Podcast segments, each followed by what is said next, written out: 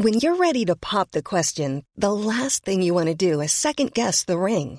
At Bluenile.com, you can design a one-of-a-kind ring with the ease and convenience of shopping online. Choose your diamond and setting. When you find the one, you'll get it delivered right to your door. Go to Bluenile.com and use promo code LISTEN to get $50 off your purchase of $500 or more. That's code LISTEN at Bluenile.com for $50 off your purchase.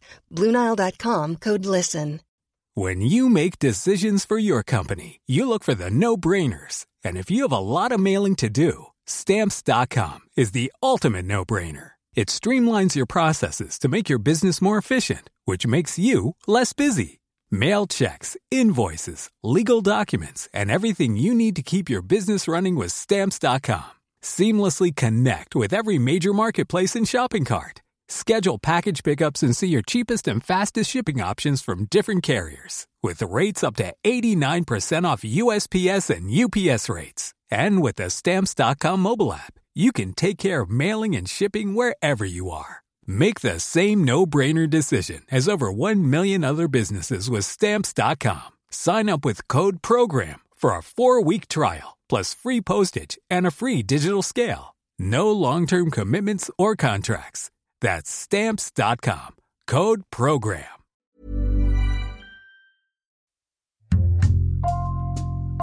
Bonjour, c'est Jules Lavie pour Code Source, le podcast d'actualité du Parisien.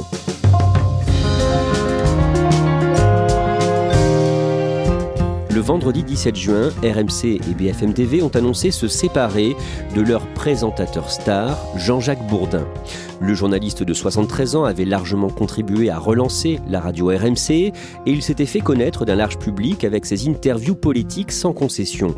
Il a fait l'objet de deux plaintes cette année pour agression et tentative d'agression sexuelle. L'enquête préliminaire a été classée sans suite en raison de la prescription. Code Source résume le parcours de Jean-Jacques Bourdin aujourd'hui avec Benoît Daragon du Parisien.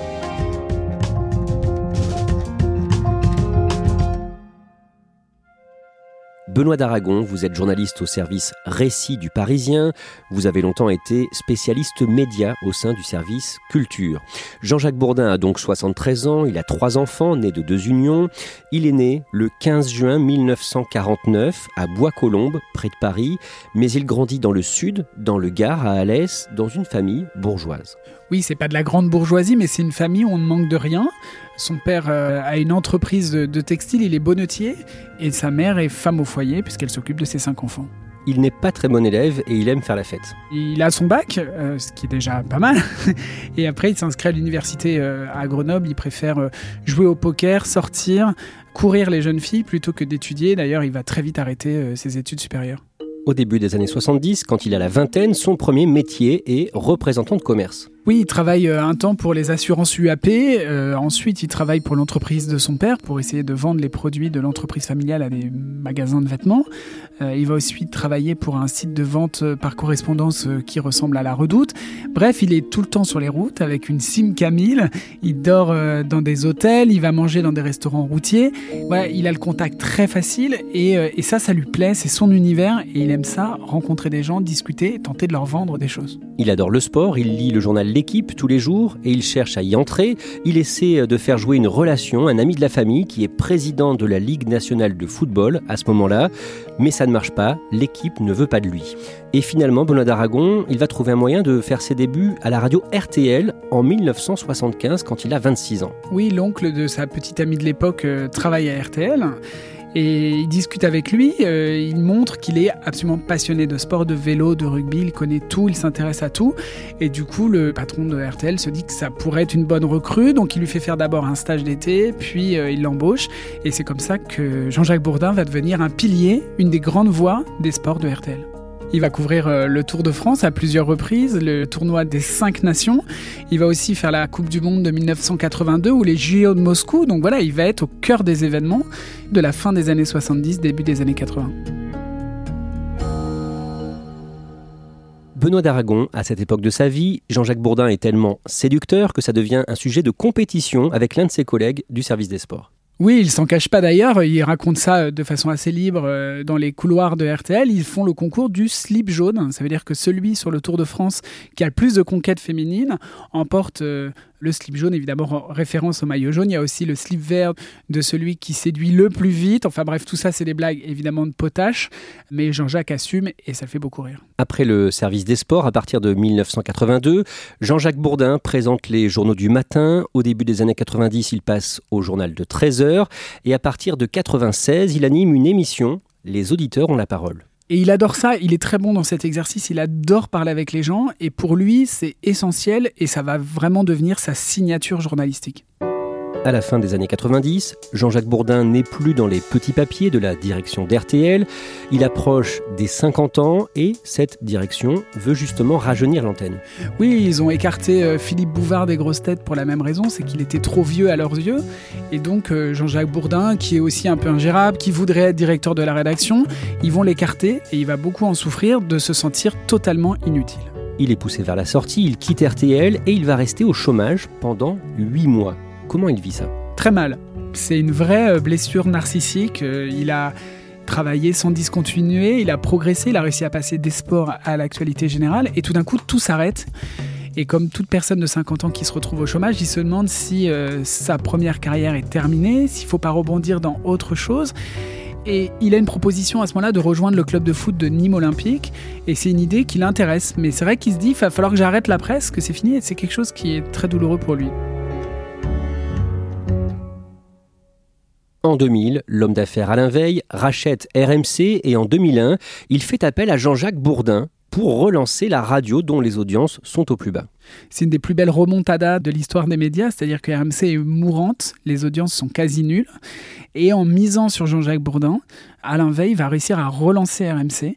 Les audiences flambent, RMC euh, quadruple son audience euh, en une décennie, c'est vraiment un très gros succès.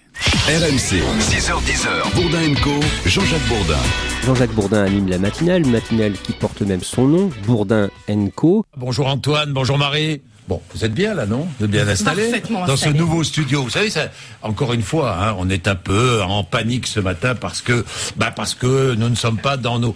C'est vrai qu'on habite un studio radio. On l'habite et là, tout à coup, on découvre un très. Il est superbe d'ailleurs. C'est absolument. Euh, j'ai tellement beau que j'ai à peine envie de poser mes mains sur le. Ça fait un peu de bruit là. Et il arrive à créer une grande complicité avec les auditeurs.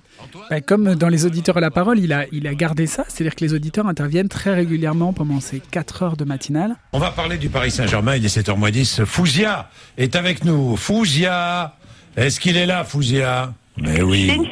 Ah, pardon, Fouzia, non, alors. Non, je suis désolé, Fouzia. Je suis désolé, pardonnez-moi. C'est une matinale de proximité, très proche des gens. Et puis Bourdin, avec sa voix rauque, avec sa personnalité très chaleureuse, il arrive à créer un lien avec tous les gens qui l'écoutent, dont les fameux chauffeurs de taxi qu'on dit accro à RMC. Un jour, en 2003, il accueille dans son studio une journaliste spécialiste de la Russie, grand reporter, Anne Il la connaît pas du tout, Anniva. Elle vient de décrocher le prix Albert Londres quelques années plus tôt. Il ne la connaît pas du tout. Il l'avait déjà interviewée une fois, mais elle était au téléphone. Elle, elle ne sait absolument pas qui est Jean-Jacques Bourdin parce qu'elle a longtemps travaillé sur la Russie où elle vivait. Et c'est le coup de foudre instantané. Ils se charrient un peu au micro. Et euh, après l'interview, ils vont se rapprocher et, euh, et ils vont vivre ensemble.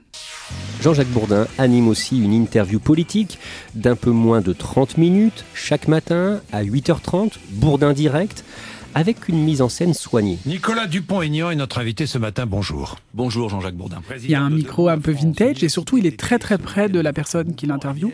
Ils sont à moins d'un mètre, ce qui fait qu'ils peuvent se regarder dans les yeux, ils s'entendent respirer.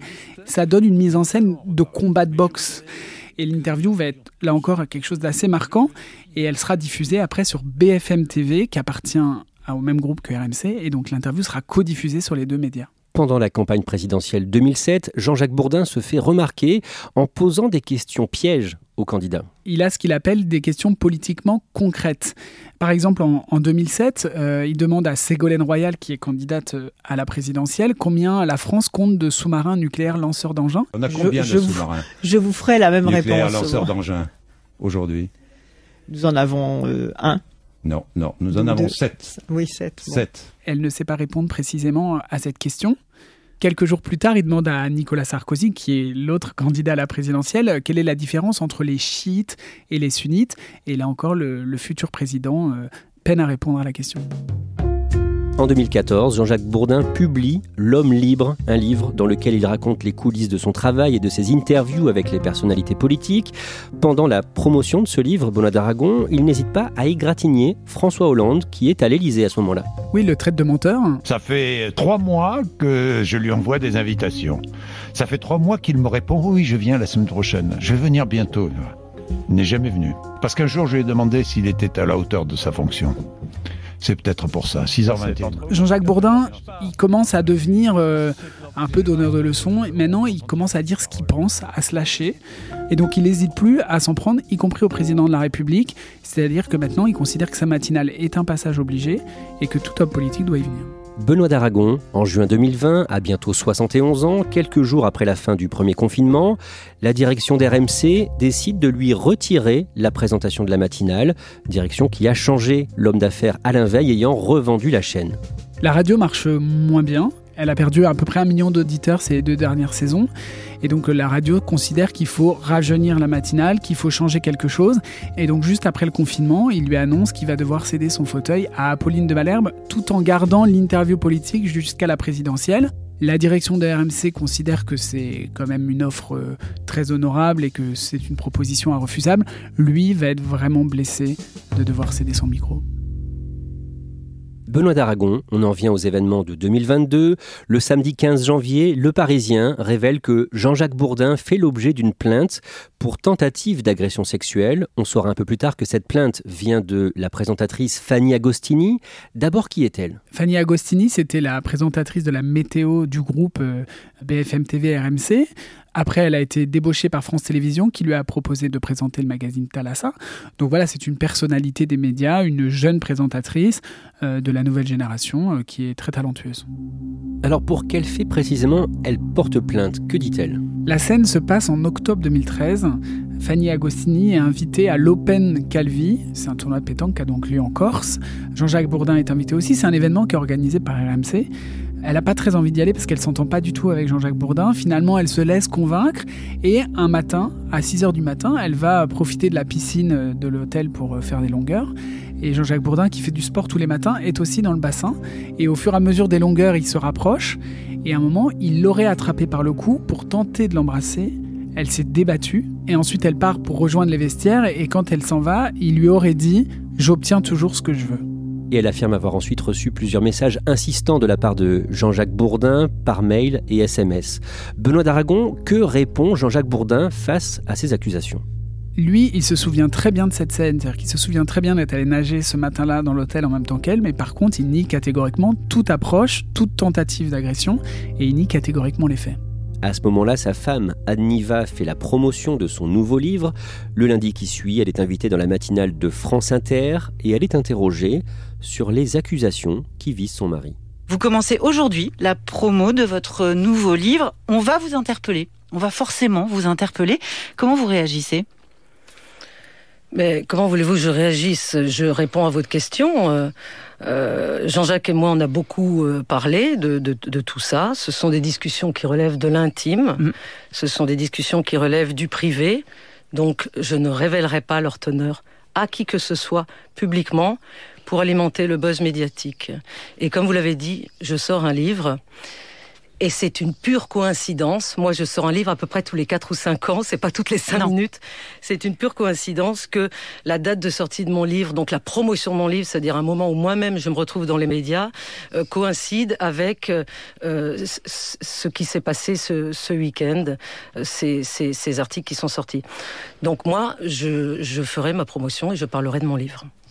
Merci la direction de BFM TV décide dans un premier temps de laisser Jean-Jacques Bourdin à l'antenne d'RMC et de BFM. Marc-Olivier Fogiel, qui est le patron de BFM TV, euh, considère que cette plainte n'empêche pas Jean-Jacques Bourdin de faire son métier. Et donc, dans un premier temps, ils vont maintenir Jean-Jacques Bourdin à la tête de son interview matinale.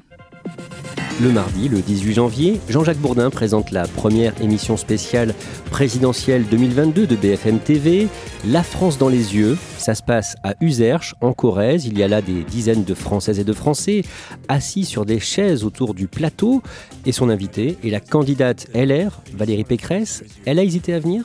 Suite à cette plainte, elle, elle menace de ne pas venir. Et là, c'est un drame à BFM parce qu'ils croient beaucoup en cette émission. C'est leur émission principale de la présidentielle. Ça fait plusieurs jours qu'ils sont en Corrèze pour la préparer. Tous les candidats doivent défiler face aux Français. Et tout d'un coup, elle dit Moi, cette histoire me trouble et c'est très compliqué politiquement de venir face à Jean-Jacques Bourdin. Et donc la direction essaie de trouver un compromis et il lui propose qu'elle puisse s'exprimer sur l'affaire Bourdin en ouverture de l'émission. Mais avant de commencer l'émission, j'aurais voulu euh, dire quelques mots. Parce que je me suis euh, clairement posé la question de ma participation à cette émission ce soir et je respecte la présomption d'innocence à laquelle chacun de nos compatriotes a le droit. Mais je voudrais le dire très clairement, si ces accusations sont avérées, elles sont graves et elles doivent être condamnées. Jean-Jacques Bourdin encaisse les coups, il est sonné comme un boxeur qui vient de prendre un uppercut, il a la mâchoire serrée et on sent qu'il transpire un peu. Je voudrais ajouter, Valérie Pécresse, j'ai décidé de ne pas m'exprimer à ce sujet mais je conteste les faits rapportés euh, par la presse et je laisse la justice faire son travail. Cinq jours plus tard, le dimanche 23 janvier, la direction d'RMC et de BFM TV retire de l'antenne Jean-Jacques Bourdin. Et le 17 février, le Parisien révèle qu'il y a eu une seconde plainte visant Jean-Jacques Bourdin pour des faits prescrits, des faits qui remontent à plus de 30 ans, à 1988. Le Parisien ne donne pas l'identité de cette femme, nous l'appelons Marie. Elle a aujourd'hui 61 ans, 28 ans à l'époque. Qu'est-ce qu'elle raconte en 1988, elle est standardiste dans une école de communication où Jean-Jacques Bourdin vient donner des cours. Donc il la voit plusieurs fois, à chaque fois qu'il vient, la première personne qu'il voit c'est elle. Et tout de suite, d'après elle, il lui dit très vite qu'elle lui plaît. Après plusieurs approches, il lui propose de venir visiter RTL. Elle est plutôt contente parce que c'est une grande radio, donc elle accepte. Et dans la voiture euh, qui l'emmène à RTL, Jean-Jacques Bourdin euh, lui aurait demandé une fellation contre une somme d'argent. Il aurait sorti son chéquier où il aurait proposé un chèque de 2000 francs à l'époque, en lui disant que ça lui plaisait euh, les relations sexuelles tarifées. Marie dit avoir refusé, mais a été très marquée par cette expérience et donc elle a décidé de porter plainte. Et dans sa plainte, cette femme raconte aussi aux policiers plusieurs scènes d'exhibitionnisme dans l'entreprise où elle travaillait qu'elle aurait subi de la part de Jean-Jacques Bourdin.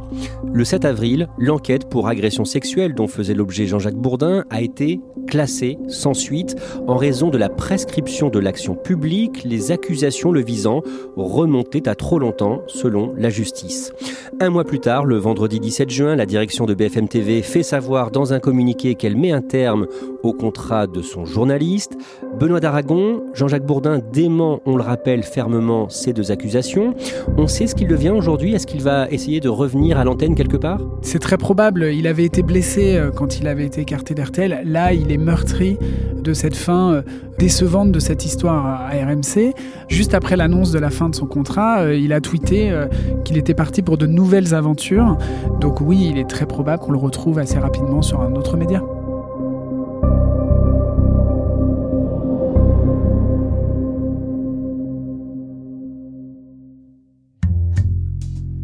Merci à Benoît d'Aragon.